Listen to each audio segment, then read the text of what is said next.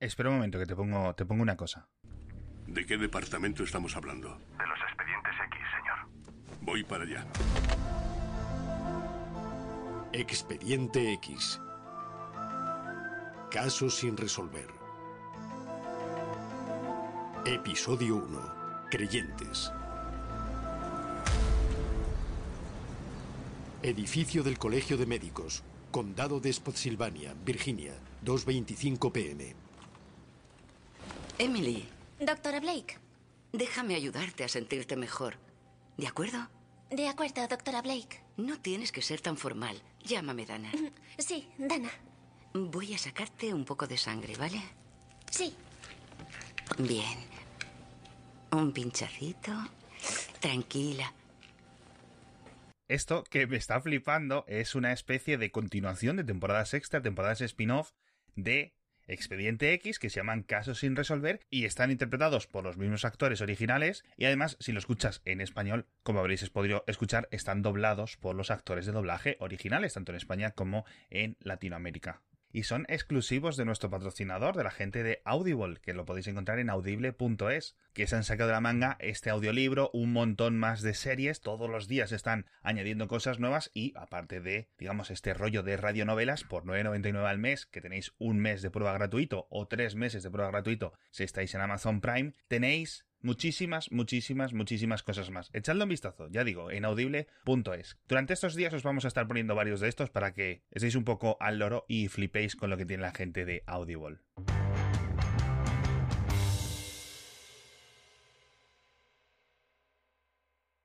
Has visto que mis bots están de moda. La, la, la, la, la. Me hace mucha Sí, gracia. la tío. verdad es que sí, al final de repente han, han triunfado, sí. Como los pepinillos. No, me hace mucha gracia porque el otro día lo veía en Reuters, Big Tech Alert. Como los pepinillos. ¿No, ¿No conocen la expresión? ¿Ha triunfado como los pepinillos? No. No lo sé de dónde viene. Es como algo, algo popular. Ha triunfado como los pepinillos. No me preguntes, porque los pepinillos no son algo relativamente popular. Es lo que te iba a decir. De hecho, de hecho, al contrario, conozco bastante a la gente que no le gustan los pepinillos. Sí, sí, no es en plan. Ha triunfado como el arroz blanco, ¿no? Que es la dieta de la mayor parte de la Exacto, población del sí, mundo. ¿no? Exacto. No, como los pepinillos, que se comen en tres países y, y a la mitad no les gusta. Lo- Los pepinillos tienen que ser el, el- el aditivo más común que la gente le quita a las hamburguesas, pero todas lo llevan, ¿no? O sea, no lo entiendo. Sí. Sí, bueno, es y la cebolla. Es también muy, muy polémico. Ah, también sí, la cebolla, ¿cierto? Bueno, el caso, el bot, me hace mucha gracia. El otro día me lo encuentro en Reuters. Jack, no sé quién, de, el, el- el fundador de Twitter, ha dejado de seguir a tal político, tal otro político, tal otro político, según Twitter, Big Tech Alert, no sé cuánto. Yo, hostia. Y me hace mucha gracia porque hay muchísimos periodistas que siguen la cuenta. Al final, eh, Sí. ser junkie de la información eh, es lo que nos hace mantenernos atados a Twitter. Yo creo que nos pasa a muchos Claro. y este tipo de cuentas son muy golosas y, y tal. Y la de Gobierno Alerta, que es el mismo código, simplemente traducido a español, las cadenas de texto y una serie de, Y con lista de políticos de españoles. de sí. políticos, eh, también de vez en cuando da que, da que hablar. Me hace mucha gracia. Me hace mucha gracia porque de repente te saca... O sea, todos los días hay un plátano, que esa es otra expresión que no sé si la conoces. No. Todos los días un plátano, todos los días un problema. ¿Por qué los plátanos son un problema? No lo sé. También, que se le gusta a todo el mundo, le gustan los plátanos. Plátanos, pepinillos y bots. Este va a ser el título del episodio. Me hace mucha gracia. O sea, de repente las cosas más absurdas. Sí, sí. Pepito ha dejado de seguir a no sé quién o ha empezado a seguir a alguien que no te lo esperabas en tu vida. Es, es una absoluta locura. Y mm, eh, me hace mucha gracia porque sigue muchas cuentas institucionales.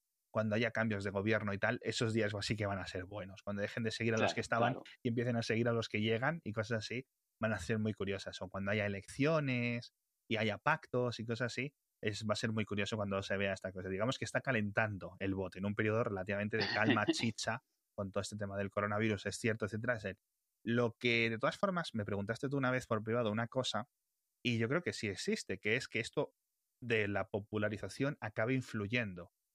Claro. De tal forma que, y yo creo que ya está influyendo, sobre todo el del gobierno alerta, en quién siguen y quién dejan de seguir. Y lo están utilizando como posicionamiento. Es decir, si yo sigo a este, va a llegar una notificación a 15.000 personas.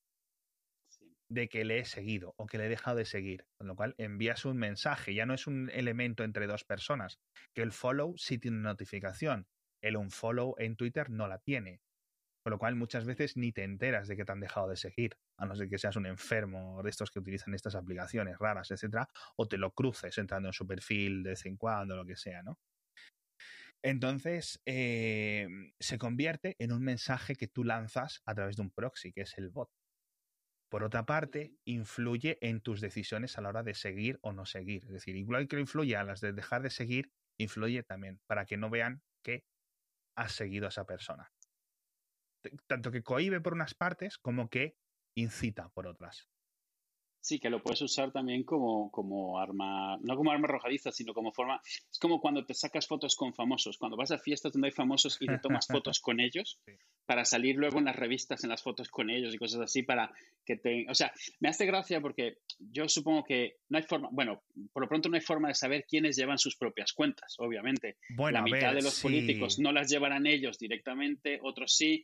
Algunos pobres ilusos las llevarán como algo personal y ahora de repente ven esto y es como, "Oh, pues nada, Sí, esto se ha que- vuelto lo- una- un tema más de estatus. Sí, lo que yo espero es que la, la mayoría de los políticos, digamos, de importancia que sí llevan, es decir, tú sabes que políticos están todo el día en Twitter metidos. Sí, O sea, sí, se les nota. ves ¿no? un poco por cómo usan el lenguaje, por cómo usan la propia plataforma y cuáles son lo que utilizan como un sistema de notas de prensa escrito por su equipo, ¿no? Por su staff o como lo quieras decir. Entonces, yo entiendo que esa gente, digamos, que tiene millones y millones de seguidores, etcétera, cuando le lleguen las notificaciones de esto, ni las vea, porque tiene que tener una cascada de datos in- Claro. ininteligible, ¿no? Entonces, no lo sé, no lo sé. Espero que no, porque eh, entramos en los efectos cuánticos estos, ¿no? como lo estoy midiendo y alguien lo está observando lo que hacen, dejan de comportarse como lo está haciendo. Bueno, más que los efectos cuánticos, en los efectos de exploración de la fauna y de la flora. de cuando estás observando una manada de lobos y no se comportan igual. Y tienes que ¿Sabes qué camuflar. me recuerda? El- eh, ¿Te acuerdas el episodio este de Seinfeld donde la gente se pelea porque Seinfeld les ponga en el, en el speed dial, en el 1 o en el 2 o en Ah. el 3? Ya me imagino a la gente, deja de dar por saco o te dejo de seguir por Twitter y ya sabes lo que pasa, ¿eh? ¿Sabes? Puede ser, puede ser. Pero me ha hecho mucha gracia. Y el del meteo emoji y el tiempo emoji, esos siguen ahí. No han bajado de seguidores, pero tampoco, tampoco suben. Cuando los programé hace un par de años, vamos a dejar enlaces a todos los bots que hago en Twitter en las notas del episodio, porque de vez en cuando yo los hago, se los cuento a un par de amigos y ya está, no tienen mayor relevancia. Los hago porque me hacen gracia, ¿no? Pero meteo, meteo emoji solo tienes uno, ¿no? O tienes varios. Meteo Emoji los es el de- de Argentina y no funciona bien. Digamos que hace el mismo mapa de España del tiempo meteorológico. A ver, para los que no lo hayáis visto, básicamente arroba tiempo emoji, todo seguido, en Twitter, cada cuatro horas publica un mapa de España hecho con emojis eh, que representan el estado meteorológico en ese momento, ¿vale? Es decir, si está nevando el símbolo de la nieve, si está el sol el sol, si está las nubes en las nubes, si está con tormenta tormenta, etcétera. Los, los emojis que fui viendo por ahí y podía asignar a los elementos meteorológicos que me devuelve el API de no sé dónde, ¿vale? Que no me acuerdo ni el API que utilizo. Entonces Mm. yo mapeo las zonas específicas a unas coordenadas de GPS, digamos en un array, y lo imprime y lo envía como tweet. No hay mayor misterio. Entonces yo dije, coño, la de España ha triunfado como la Coca-Cola o como los pepinillos, y voy a sacar la de Argentina. Y la de Argentina no sé si es que la programé mal, pero, de- pero funciona rara. De vez en cuando veo ahí emojis que no deberían de estar, pero me da mucha pereza arreglarla. Y esa, la de España se llama tiempo emoji y la otra se llama meteo emoji. El problema, el problema con esos bots es que en casi todos los sitios que los reportan, que incrustan el tweet, lo redimensionan Sí. y se pierde el efecto. Sí, Que es queda el raro. efecto Solo de se que estás haciendo- en Twitter y en determinados clientes de Twitter. Es decir, si subes mucho la resolución de tu móvil o aumentas mucho el tamaño de la letra, se descompensa. Sí, no queda, no queda Porque bien. no pero- deja de ser, no deja de ser ASCII art, solo que en vez de ASCII son emojis. Sí, justo. o sea, no Pero es ASCII art como el de toda la vida, el, el perrito hecho de paréntesis, vamos. Sí, o sea. eh, exacto. Entonces es muy curioso. He experimentado porque he visto un montón de cosas. He visto cosas que generan como acuarios eh, aleatorios, sí, ¿no? sí. Yo Eh, sigo un montón de esos es- tontos. En son- plan, había uno, había uno que era el Random Spacefield, era como un, un campo de estrellas. Sí, Y entonces alguien le hizo a ese eh, el Random Spaceship, y es ese mismo campo de estrellas, pero le añade una nave espacial. Y alguien más hizo el Random eh, Mission Control, y es abajo una serie de ordenadores con el mismo espacio, y la- eso es una tontería. pero sigo un montón de esos. O eso, un desierto, eh, una ciudad al azar hecha con emojis, cosas. Sí. Son tonterías, pero cuando te salen, te, te dan risa. Dices, "Mie, ya está el tonto. Ya está el Sí, tonto, el me hace plan- mucha gracia. tonto". Me hace mucha gracia. Y el que está funcionando bastante bien, pero no entro en las estadísticas. Yo no miro las estadísticas de nada de lo que hago, o sea, muy rara vez. Me da mucha ansiedad. El bot de fútbol, el que envía los resultados del fútbol, eh, que se lo programé hace tres o cuatro años ya, ¿eh? Pero ese es el de, el de Telegram, ¿no? Sí, funcionaba en sí. Facebook Messenger también, pero cuando borré mi cuenta de Facebook tenía que cerrar, digamos, la página que sirve Sí. de operación para, para las suscripciones y dije, pues mira, prefiero la ética a tener los suscriptores o los miles que fueran en ese momento. En, con lo cual, a lo mejor un montón de gente, el bot dejó de enviarles mensajes y, y nunca me despedí ni nada, simplemente dejó de funcionar.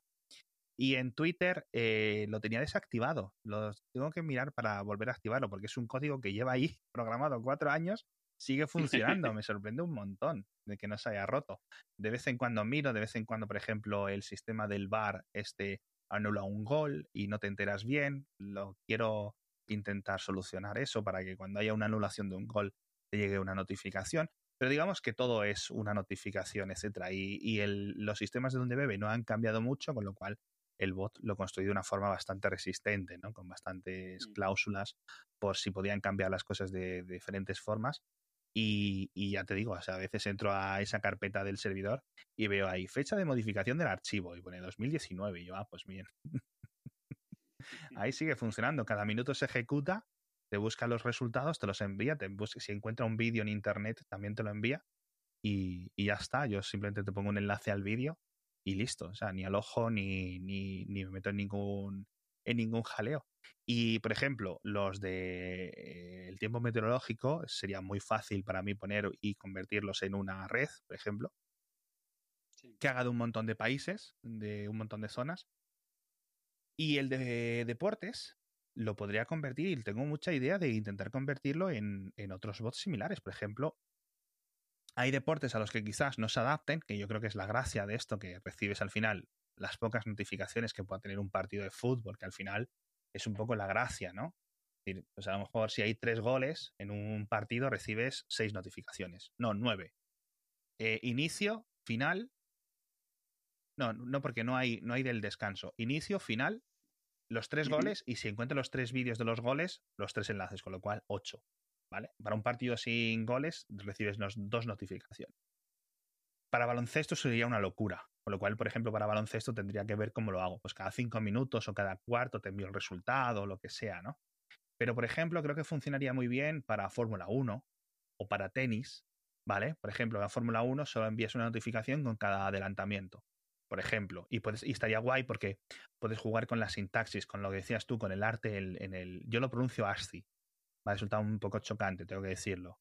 Que cuando has pronunciado ASCII, que entiendo que es la pronunciación adecuada, pero, Sí. pero Pero bueno. estas de estas cosas es, es como la discusión de GIF o GIF. Sí, no es sí. que haya una correcta o no, es que depende si lo usas como se lee o del carácter del que viene. O sea, GIF es GIF por graphics, no porque sea una G y una I que debería ser GIF. ASCII es ASCII por C de carácter, no es por, si no sería ASCII. O sea, que es esas cosas en las cuales realmente ninguno de los dos tiene razón, o sea, ninguna de las dos partes, porque es las dos formas de leerlo. Estás leyendo Sí. el acrónimo o estás leyendo las letras por las que inicia cada una de. Pero bueno, yo digo ASCII porque al final se estandariza más o menos, incluso con GIF, aunque la gente no lo acepte, se dice GIF más que GIF. Entonces yo digo ASCII porque siempre lo escuché como ASCII. Es como, como cuando aprendes que SQL, por primera vez lo escuchas hablado y resulta que la gente dice SQL, no dice SQL y dices, pues bueno, vamos, vamos a decir SQL. Ah, Pues nada. Bueno, uno de, uno de mis mayores, uno de mis mayores traumas. Claro, y esto le pasa a mucha gente en España, que llegamos allí, ahora ya es un poco más variado, pero antes era, eh, había un sistema de bases de datos utilizado, bueno, fuera de los entornos empresariales más chungos con el Oracle y todo esto, que se decía Oracle, por supuesto, em, que son los, el MySQL. MySQL, no My SQL. SQL o MySQL o MySQL o no sé qué, que son las discusiones un poco más anglos- angloparlantes. No, MySQL. Me hace mucha gracia.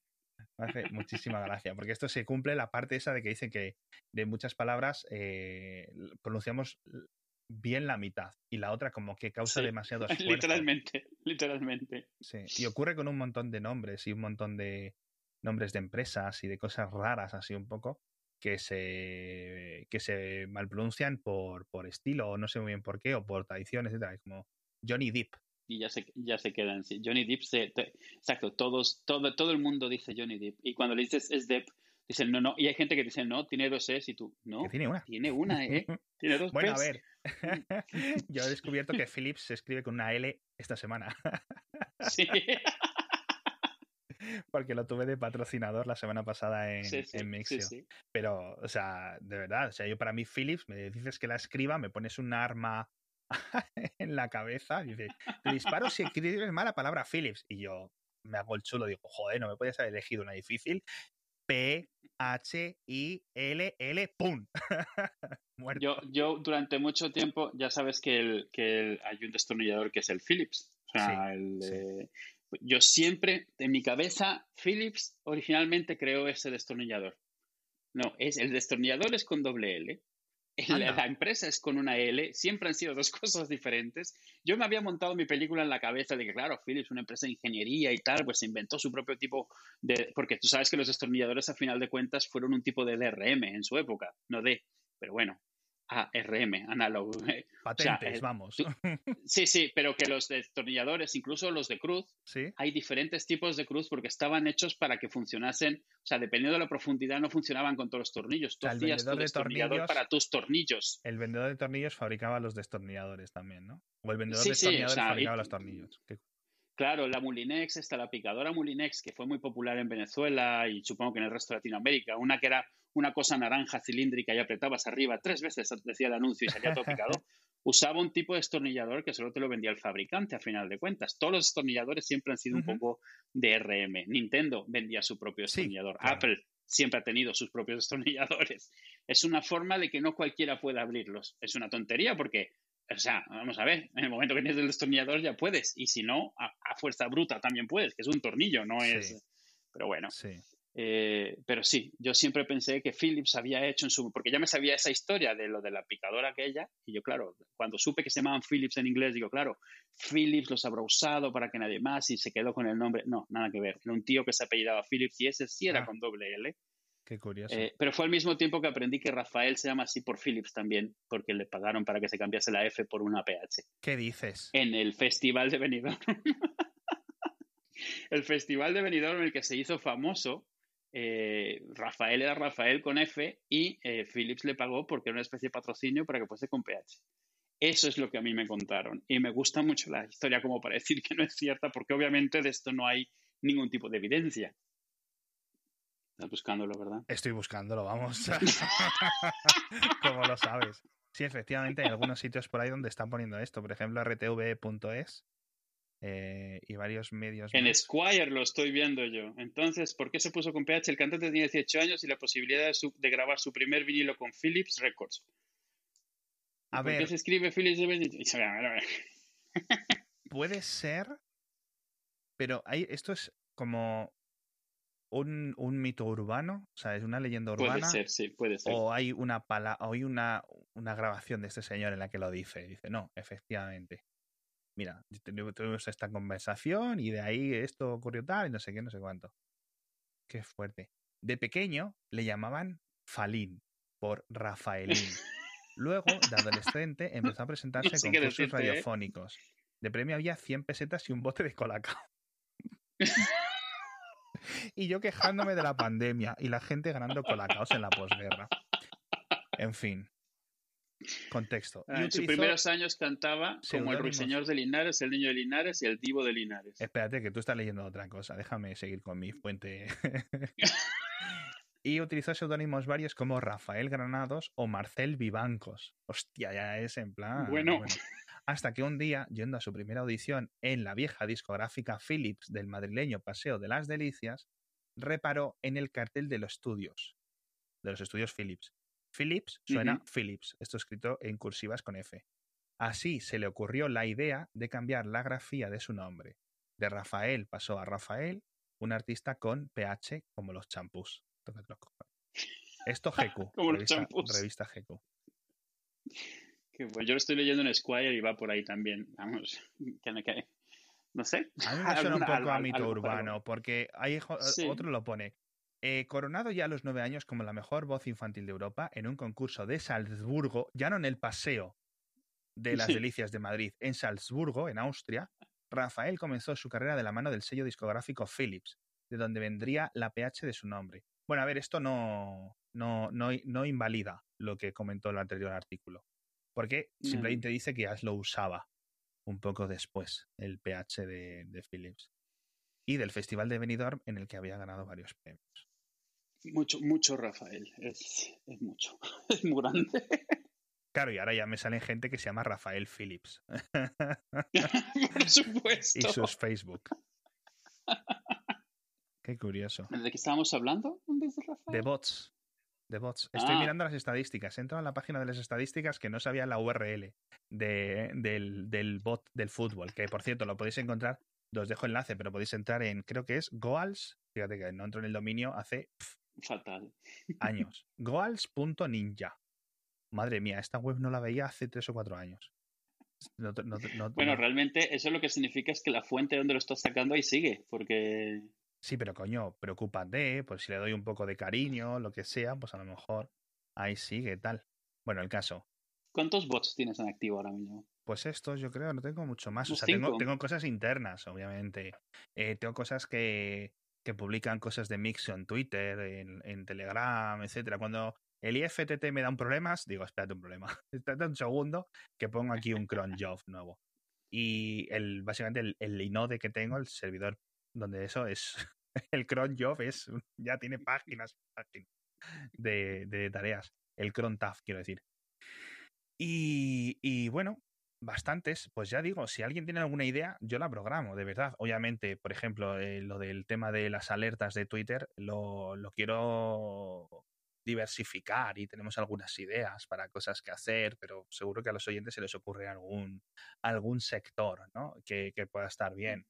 Lo de los mapas meteorológicos es un poco más rollo porque necesitas tener un poco el mapeo ese de coordenadas y la posición de los emojis. Tienes, tienes que hacer que más Pero o es menos. un trabajo, es un trabajo inicial realmente. Sí, una vez. O sea, son dos o tres esa- horas. ese mapeo. Sí, son dos o tres horas porque más o menos se puede hacer por regla de tres, ¿no? Yo lo que hacía era mapeaba las cuatro esquinas de, un, de digamos, de, de un rectángulo, por ejemplo, para hacer España y para hacer Argentina, y más o menos luego lo dividía. Intentaba dibujar ese mapa de ese país en, en emojis, dentro de los límites, ¿vale?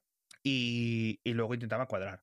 Pues eh, esta parte es, eh, digamos, el- la latitud es tal y el país acaba en la latitud tal, con lo cual si lo divido en 13 partes, simplemente tengo que dividir la diferencia entre 13, ¿no? Y voy subiendo escalones o de izquierda a derecha en longitudes. Entonces es relativamente fácil, pero tienes que poner los puntos y claro, también tienes que aproximarlo, porque si pones uno que está eh, al lado de la ciudad, de una ciudad grande, pero no en la ciudad grande, y es donde la gente ubica esa ciudad, eh, más o menos por aproximado, pues dices que pues, si no está lloviendo aquí, ya, pero 50 kilómetros al sur sí está lloviendo. Y es donde yo por error lo he puesto, con lo cual hay algunas cosas que tienes que hacerlo a mano. Yo, por ejemplo, en el mapa de España, eh, me parece que Galicia son seis emojis, ¿no? Pues obviamente he seleccionado relativamente ciudades eh, a mano, más que ponerlo en el sitio específico, por ejemplo, en mitad de la provincia de Pontevedra, ¿no? Pues he seleccionado o Vigo o no sé qué seleccioné, ¿no? Seleccioné las, las coordenadas específicas. O las de Madrid, ¿no? Pues que a lo mejor no ponía Madrid, ponía Sierra Nevada. Imagínate que pones todo el rato que está nevando durante meses, ¿no? Pues no tiene sentido si luego nunca nieva. Entonces hay que hacer esos pequeños ajustes y es un poco rollo. Y quizás es lo que me faltó un poco en Argentina, pero yo creo que unas cinco horas o así ya te queda un mapa súper cuadrado. Lo que pasa es que no tengo tiempo, o sea, imagínate. Nu- nunca lo había pensado, pero los emojis son monospace, ¿verdad? No son Sí, sí, proporcionales. Depende. Mm, los- Depende yo- de quién yo lo pinte. No creo que ninguno El- moderno. En la mayoría de Ah, sitios sí son, sí son monospaciales. En, en otros sitios los he visto que hacen lo que quieren. Y ¿sabéis lo que cuesta un poco? Eh, cuando como dejo espacios, tengo que introducirlos en espacios. Entonces, eh, creo que son tres espacios por cada emoji, ¿vale? De hueco. Ya, pero ahí sí ya dependes de la tipografía, del, del, del, del, del zoom de la gente. Eh, sí, no, pero, pero he encontrado que más o menos se respetan. ¿vale? Es decir, que, que es, un, que es un equilibrado. Cuando estuve mirando esto pensaba que no. Y entonces lo que hacía era poner un emoji de un cuadrado blanco, por ejemplo, en las zonas Sí, donde no sí, sí. fuera a mostrar, como para que hiciera eso. O para ahorrar caracteres, porque es mejor enviar un solo emoji que tres espacios en blanco, ¿no? Pues Un ponía- emoji es equivalente a dos caracteres, ¿no? Pues depende, porque Twitter lo creo que lo ha ido cambiando con el paso de los años, la verdad. Ah, ¿Sabes? Hace vale. tiempo sí medía todo lo que ocupaba más o menos en bits. Luego ya digamos que lo reconoce un poco. Y, Vale, vale. y te dice, pues no, es eso, porque es que si no, imagínate. A ver, es que no te pone. vale, que, que- que Twitter internamente está reconociendo los emojis ahora como Exacto. un carácter. Exacto. Vale. No, tiene sentido, tiene sentido. Tiene mucho más sentido porque si no añades un emoji y de repente te dice, ah, si me quedan cinco, cinco caracteres, ¿no? Pero no. Sí, Te... vale, vale. A ver, que te lo digo ahora, estoy comprobándolo porque la interfaz es bastante lamentable de Twitter para contar caracteres. Efectivamente, me, me dice dos. Cuando añado un emoji, no sé si hay emojis específicos de estos que son realmente una acumulación de emojis agrupados. Lo que me refiero es que tú tienes el emoji de hada y el emoji de hombre. Y cuando dicen que ahora eh, tiene que haber un emoji de hada varón, por ejemplo, que antes no había, pero le añades ese modificador, realmente lo que llegan es información de 2 por 2 Es decir, Unicode de emoji de hada más Unicode de ligamento de emojis más Unicode vale, de sí. varón pone o representa o hace que el sistema que te lo pinte te pinte el otro, el otro JPG o el otro PNG o lo que sea. Es muy complicado porque luego cada, cada cliente hace lo que le sale un poco de sus ideas de implementación. Sí, también. Mm. Algo que he visto que es que me parece interesante es que normalmente la gente que hace un bot hace varios. Como que una vez que tienes ya el primero, realmente la barrera para hacer el siguiente es mucho menor. Yo varios de los bots que sigo, y si quieres comentamos algún bot que te guste a ti, de los que tengo yo también, muchos son de las mismas personas. La persona hace uno, dos, tres, cinco, porque Sí. ya se te ocurre cualquier cosa y ya tienes la infraestructura. Solo es cambiar la rutina de lo que crea ese, esos tweets. Me gusta, yo es algo en lo que no me he metido. Siempre he estado ahí como el- incluso empecé a hacer uno de Telegram por probar qué tal, qué es lo que se hacía. Todavía lo tengo por ahí el registro. No hace nada, el mío. Es algo que me llama la atención, pero lo que me, lo que, lo que me he fijado es eso. O sea, tú tienes, no, yo qué sé, cinco o seis. La gente que, que yo sigo de bots normalmente caen dentro de seis o siete autores que hacen un montón de, de bots. Sí, claro. bots están creando cosas raras, sobre todo mucha gente que tira, yo qué sé, de alguna base de datos común que exista de algo. Un bot que se dedica, yo qué sé, a postear.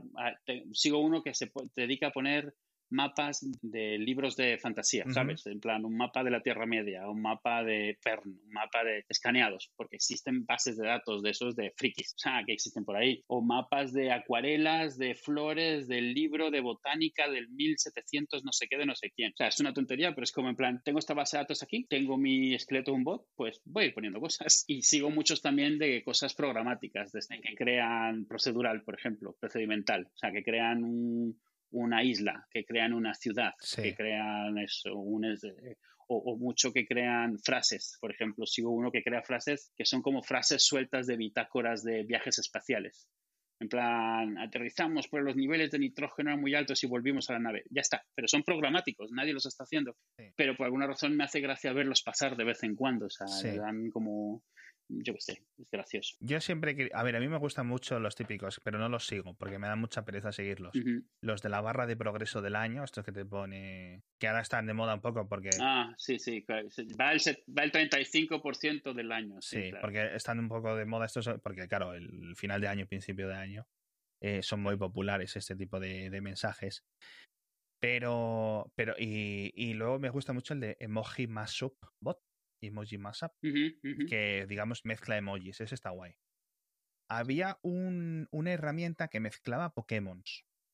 Y es muy Ah, sí, curioso sí. porque digamos que tiene, ha tenido que mapear todos los sprites de los Pokémon originales y digamos poner seleccionarle qué partes son las que se modifican es decir si tú le quieres que se modifiquen las caras le tienes que decir qué parte de los sprites representa la cara cuáles representan la información del color y cuando lo mezclas con este otro decirle cuál es la parte de la cara y transponerlo en la otra cara ¿no? que sé creo que es si pones Pokémon Mashup seguramente eh, te aparece sí, Pokémon sí. Fusión Que, que- son, son Pokémon eh, pixelados, ¿no? De, Sí. de- Sí, y, Sí, sí, es, exacto. y es. entonces está guay porque puedes mezclar varios Pokémon y queda bastante resultón, ¿eh? Es decir, todo es. Le das a random y te puedes tirar la mañana perdido y de verdad que, que quedan, quedan bastante bien. O sea, me sorprende que está bastante trabajado el, este programita. Y este chisme lleva funcionando, al menos yo lo llevo viendo 10 años en Internet. Pues esto podría ser un bot. Cada vez te envía un Pokémon eh, automatizado, ¿no? Eh, constantemente. Sí, es, claro. Sí, una que incluso podría crearte hasta el nombre automatizado. No, te lo, te lo, te lo crea, te lo crea, ya, por ejemplo, mezcla Kangaskhan y Zapdos y el Kangaskhan es como una especie de canguro dinosaurio y Zapdos es un pájaro eléctrico, ¿vale? Entonces te crea un pájaro, pero que se parece mucho al, al Zapdos, al pájaro, pero le ha puesto los colores del otro y la cara del otro. ¿Sabes? Decide cuál, de cuál usa la forma, de cuál usa la cara y de cuál usa los colores. Y luego las, las cadenas del texto también están seleccionadas. Tiene cuál es el prefijo, cuál es el sufijo y las mezcla. Entonces, este, en este caso, le ha dicho que el del Kangaskhan seleccione Kangas cuando lo mezcles desde el principio y si decides desde el final, pues pone Kan. Entonces, lo puede llamar de dos formas. O Zapkan o Kangas 2, por ejemplo. O sea, esto es la programación de la forma en la que lo, la, supongo yo, ¿no? Estoy intentando hacer un poco de ingeniería inversa al ojo. Me, me, suena que lo comentamos en Telegram en algún momento que alguien dijo que en cualquier momento ya esto iba a reemplazar a los creativos y me acuerdo que tuvimos un poco una, una conversación de que, bueno, esto está remezclando lo que ya existe, pero a ninguno de estos bots se le ocurriría hacer un llavero, un Pokémon que es un llavero, que es un Pokémon real, Pokémon real, bueno, o sea, que es un Pokémon que existe, que es un llavero con llaves. Este lo que hace es mezclar lo que conoce, que es un poco el tema de toda la inteligencia artificial de Machine Learning, que lo hemos, que lo hemos hablado en el pasado, que en el fondo, si mezclas lo suficiente parece creatividad, pero en el fondo no puede crear nada desde cero. Es la única parte que todavía está por ahí por, por cubrir, por la inteligencia artificial. Lo que hace es comparar y extrapolar mucho y muy rápido. Y encontrar patrones que a lo mejor tú no habrías visto. De hecho. Pero siempre dentro de lo que conoce. No, esos saltos de lógica, que intuición, de cosas así, esos son los que todavía no hemos sabido crear, replicar, porque no lo sabemos explicar tampoco. Sí. Es muy curioso porque justo el otro día leía, bueno, hay un montón de consideraciones éticas que me gustaría comentarlos eh, con algún experto en kernel, pero claro, son cosas que se me escapan tanto que eh, me costaría hasta hacer el, dirigirle las preguntas, ¿no? Mucho menos como para tratarlo aquí tú y yo hablando del tema. Pero leí sobre la GPT-2 o GPT-3, que es una de estas librerías de entrenamiento, etcétera, que decía que eh, habían encontrado un fallo curioso de privacidad. Y dices tú, ¿cómo? ¿Cómo encuentras un fallo de privacidad en una herramienta que genera texto? Pues resulta que si tú pones algunos nombres y le dices, rellena el texto que va a continuación, ¿no? Porque este es uno de los entrenamientos fáciles que tiene. Es decir, era una tarde fría y soleada. Genérame una página entera a partir de este prompt, de este inicio. Entonces, revisa un montón de textos donde ha visto ese comienzo, los interpreta, los analiza, no es algo muy como una cadena de Markov putre, es mucho más avanzado, con millones, literalmente millones de parámetros y millones de, de vectores y un montón de cosas complicadas que no sé ni por dónde van, pero habían descubierto que si ponías nombres propios, en muchas ocasiones, a base de generar constantemente em, versiones de lo que iba escupiendo, esa GPT-3 o el GPT-2, uno de los dos. No sé por qué, si, creo que me quedó un poco claro si era GPT-2 porque era la versión antigua, menos, menos específica, ¿no? menos, eh, menos inteligente, por decirlo de alguna forma. Y escupía números al, al, lado y no sabías por qué. Y resulta que eran los números de teléfono, los números de DNI, de cosas así, que los había chupado cuando estaba aprendiendo y le habían dado bibliotecas y bibliotecas de texto para aprender. Con lo cual ponías Alejandro Barredo y te ponía 0403. Y dices tú, ¿por qué me pone estos números? Porque los había aprendido que muchas veces al lado de la palabra Alejandro Barredo venía ese número. Qué gracia. Yo lo que leí es que hubo un blog hecho enteramente a partir de esto de, de, inteligencia artificial que se había, que, había llegado a los primeros puestos en, en Hacker News, por ejemplo. Sí, sí, y que constantemente generaban eso. Esto lo vamos a ver mucho. Esto lo vamos a ver mucho. ya lo estamos viendo. Es decir, mi bot de fútbol. Eh, hay una parte que nunca acabo de programar, pero que fácilmente lo puedo acabar de hacer en un fin que me dé una página de 800 palabras. Con el resumen del Con el resumen del partido. Esto yo lo puedo hacer, ¿vale? A lo mejor no lo hago de una forma muy especial, etcétera Eh, tengo un montón de ideas de estas que me las voy a callar. Pero dices un creando frases hechas, preparadas ya para ciertos básicamente tipos de tú le das eh, variaciones de frases. Bueno, bueno, esencialmente como funciona un reporte de el fútbol. comentador de un FIFA. claro, por ejemplo, o sea, obviamente. No Es- conoce el partido que vas a jugar porque lo estás jugando tú con tus amigos, pero va narrando lo que pasa. Y, Exacto. y me recuerda un poco a lo que decían que hacía Ronald Reagan, que Ronald Reagan se supone que era comentarista de, de, de béisbol en la radio.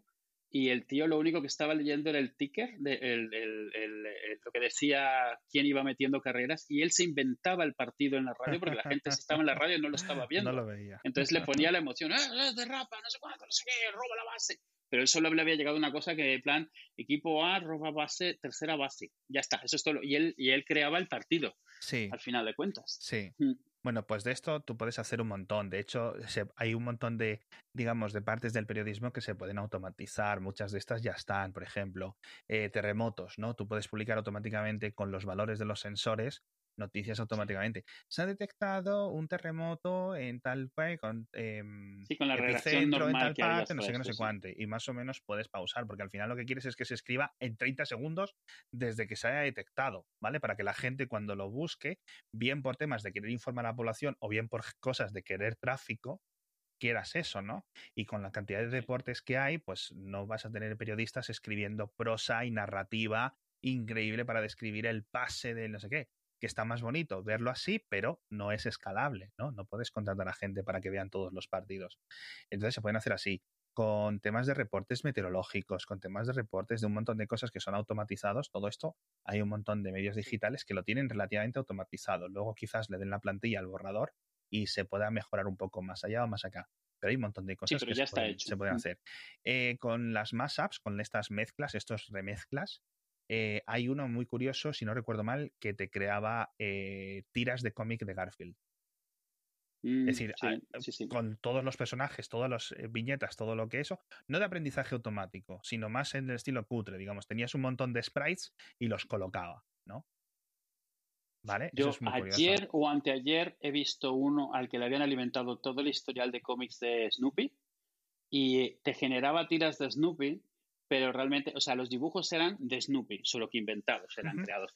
Y lo gracioso es que te creaba también los bocadillos de texto que a simple vista parecían texto, pero no, eran dibujos que parecían letras. O sea, porque al analizar los cómics no analizaba el texto como texto, sino como dibujos. Entonces, los personajes tienen bocadillos con rayitas que parecen letras, pero no son letras, son Ah. rayitas. Son, o sea, es porque ha tomado el texto como aquí suelen dibujar rayitas en esta sección, así que la inteligencia artificial ha puesto rayitas en el Sí. mismo sitio, te lo paso luego. Sí. O sea, me llamó mucho la atención porque es como crea las viñetas y tú ves los personajes siguiendo una secuencia, pero el texto es como si estuvieras leyendo algo en, en hebreo o algo así, ¿sabes? Sí, el tipo de texto se ve, es como un texto estructurado.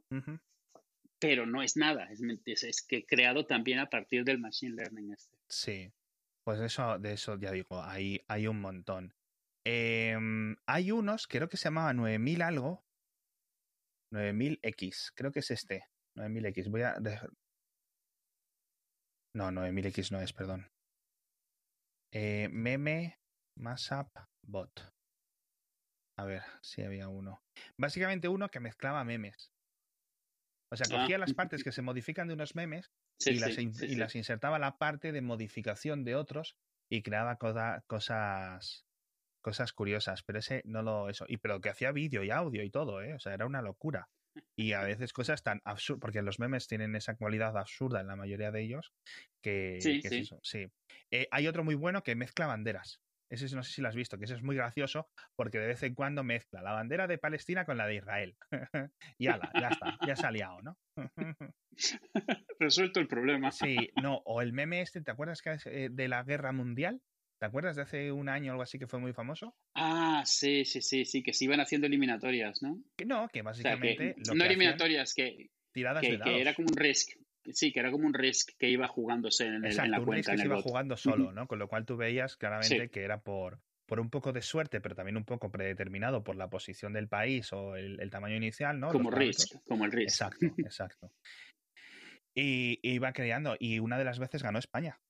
A ver, World Sí. War Luego se hizo uno de, de, Se empezaron a hacer ya temáticos de varias cosas. Sí. Y también se hizo uno de las provincias y luego se empezaron a hacer como de, de personajes dentro de industrias y... Sí, sí, tiene Sí. razón. Veo que ha acabado la última guerra de World War Bot, acabó el 28 de mayo de 2020 y Malasia conquistó el mundo. El último país que conquistó Malasia fue Argentina. Fue la última resistencia. que le pilla lejos. Y ¿eh? el anterior, yo, uno, uno lo ganó España, porque además esos días, como vas viendo y te va- cada vez se va enterando más gente, porque España Sí, va conquistando, y entonces eso tiene muchos retweets. Es como este, es como los bots Sí. que hago yo de las alertas. Eh, a lo mejor se está mm, semanas sin ningún tipo de apreciación y de repente ocurre algo curioso dentro del caos, ¿no? Que, que va Sí, sí, sí. escribiendo, que, que hace que la gente le dé por, por, por comentarlo, ¿no? Y, y por, y es como creció el, el bot este del gobierno alerta. eh, se tiró un montón de semanas con 40 seguidores. Hasta que de repente no sé quién dejó de seguir a no sé quién y se lió. Y se lió. Y ya está. Y a partir de ahí creciendo. Y lo ves que tú ves las estadísticas. De, puedes entrar en Social Blade y mirar ahí las estadísticas y ves que va como por tirones. Hay días que gana 8 seguidores, hay días que gana 300. ¿Por qué? Pues porque alguien hizo algo. no porque el bot fuera mejor o más gracioso, simplemente alguien hizo algo, ¿no? Sí, el porque alguien hizo algo mientras el bot estaba mirando, esencialmente. Sí, sí, el, el día que el Big Alert, eh, el día de lo de Reuters y todo eso, eh, ganó como 6.000 o 7.000 likes o algo así en esos tweets, Sí, sí. ¿sabes? Pues porque eran muy específicos, ¿no? Entonces ahí también volvieron a llegar un montón de seguidores que descubren el bot, digamos que se crea un efecto llamada. Descubren el bot y lo retuitean a su vez, con lo cual más y más y más y más y más y más. Pero bueno, y, y nada, muy curioso, ya digo. Eh, a nivel de deportes me gustaría hacer algo de Fórmula 1, algo de tenis, algo así. A nivel de países de los meteorológicos, si tenéis alguna idea. Y a nivel de mezclar, pues de verdad, a mí las cosas de generación procedimental y procedural, que se me ha olvidado, lo siento mucho, ya no me acuerdo cuál era el correcto. Procedimental. Procedimental, no es como si hubiéramos dedicado un episodio entero. Eh, me gustan mucho, me gustan mucho, pero hacerlas bien requiere mucho tiempo. Sí. requiere mucho tiempo. Entonces yo siempre eh, he tenido en mente alguna especie de videojuego que puedas jugar rápidamente desde la web, automáticamente, que te genere un mapa o puedas eh, hacer cosas en el mapa, ¿sabes a lo que me refiero? Y, y sea fácil de hacer, porque es algo que yo sé hacer. Simplemente necesito la imaginación para hacerlo y hacerlo bien y el tiempo, ¿no? Pero, es decir, no me voy a, no me voy a aprender a, a aprender eh, un Real Engine para hacer un videojuego. Pero en la web, con alguna subnormalidad, pues no me importaría. Así que ya digo, si tenéis alguna idea, preguntadme y os puedo dar consejos de cómo hacerlo. Y si tenéis alguna idea que queréis que la haga yo, ya sabéis dónde contactarnos, ¿no? O sea que, que esto es muy curioso y que pueden salir cosas, cosas muy chulas. Con esto y un bizcocho lo dejamos, ¿no? Pues sí, círculo completo. Empezamos hablando de bots, terminamos hablando de bots. Luego dicen que nos desviamos y nos distraemos. No, no, no, no. Eh, 100% Nada. eh, on topic. Eh, se me ha ocurrido topic. uno. Uno que aprenda de las, de las webs de recetas e invente nuevas recetas. Eso estaría bien. Porque Eh, mira, ahí tienes, tienes estructura y tienes dos cucharadas de soja. Tres vasos de leche. y luego intentar ver qué queda. Oye, y de vez en cuando a lo mejor queda algo gracioso. Eso se podría intentar hacer porque a nivel no... A ver, si tuviera muchísimo más tiempo y más conocimientos de programación, se puede intentar ver cómo quedan, ¿no? Mira, ahí el truco es pillarte. Ya ves que hay webs de estas que se dedican a robarse recetas de todos sitios. Eh, yo que sé, Cookpad o estas que hay por ahí. En el fondo lo que están es estandarizando el formato de las recetas, con lo cual tienes título, ingredientes y preparación en formatos predecibles. De ahí puedes hacerte una base de datos grandecita. Y mira, sí, oye, Intentar predecir qué es, lo que, qué es lo que ocurre, ¿no? claro. Sí, sí. Hasta el nombre podrías un poco intentar inventártelo a partir de la mezcla. Sí, sí, o, o a lo mejor puedes empezar modificando un ingrediente de, recetas que ya estén establecidas. No lo sé, no lo sé. Pero me hace mucha curiosidad porque ¿quién tendría el, el copyright si un día triunfa eso? ¿Sabes a lo que me refiero? Yo, por haber creado el bot, el bot como entidad, el sitio donde lo he publicado, al que cedo todos mis derechos cuando firmo los acuerdos de los EULA estos al registrarme, es decir, a lo mejor, ¿no? Claro. Eh, Twitter, Bueno, eso te lo puedes saltar si publicas primero en un blog y luego lo publicas en Twitter, porque tienes, lo tiene, tienes un registro primero tuyo. Puede ser, puede ser. Qué curioso este mundillo. Pues Además te convendría porque así haces una Twitter card con formato chulo. Qué curioso. Bueno, pues así ya habéis visto. O sea, así se, se pierden las tardes, los fines de semana. eh, y podéis ver un mundo en el que veis cómo es de fácil crear herramientas. Es decir, de la misma forma que yo pongo bots de que interpreten un partido, puedo poner bots que interpreten elementos políticos y crear, ¿no? Eh, gente enfadada en Internet. Es muy fácil. Es muy fácil. A lo mejor no puedo hacerlo a escala, pero es, es muy, muy, muy, muy, muy fácil, tío.